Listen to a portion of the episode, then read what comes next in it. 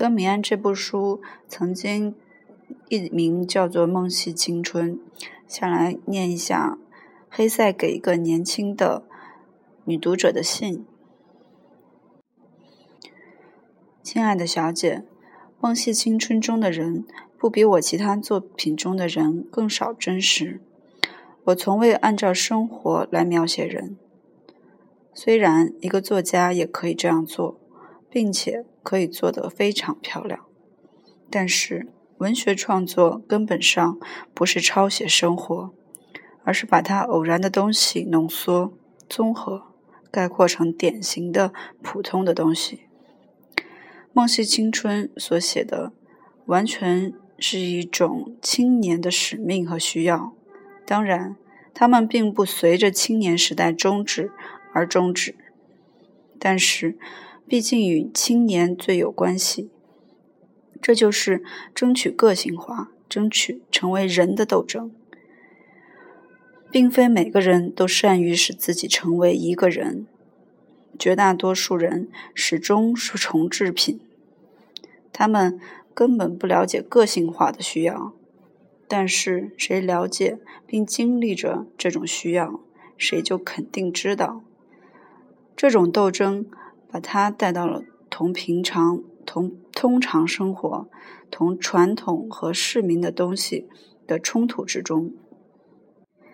人是在两种对抗的力量，即对一种人的生活的渴望和环境对适应的要求中形成的。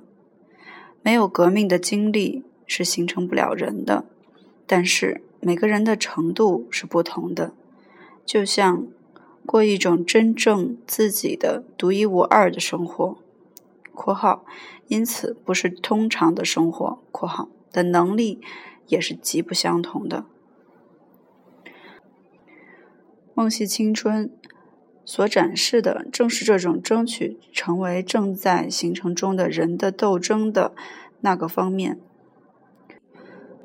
正在成长中的年轻人，如果他渴望获得强烈的个性，如果他大大偏离通常的平凡的人，那么他必然陷入被当作疯子的境地。因此，我相信您的途径是正确的，因为您感觉到这些需要。现在不是要把他荒诞不经的想法强加于世界，革世界的命，而是要尽力抵御世界，以保护自己的心灵中的理想。和梦幻免遭枯萎，产生这些梦幻的神秘的内心世界常常受到威胁。他遭到同伴的嘲笑，遭到教育者禁忌。他不是稳定的状态，而是经常在发展着。我们的时代使那些聪明一点的年轻人活得特别艰难，到处都是在力求把人变得千人一面。力求尽可能的限制他们的个性，对此，我们的心灵有理由做出抵制。德米安的经历由此而生。对每个人来说，这些经历具有不同的形式，但是他们的意义始终是相同的。谁认真对待，谁就能战胜他们。如果